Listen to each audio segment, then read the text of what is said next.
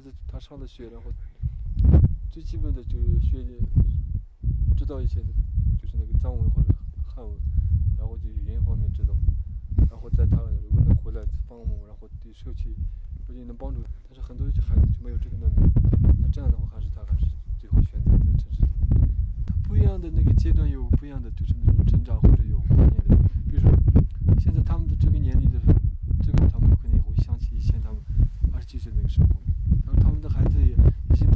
到了就是他们这个年年龄的时候，他们肯定会想他们的对，他们过去的二十年年轻的那个生活，他们会想，但是那时候有他们的那些孩子，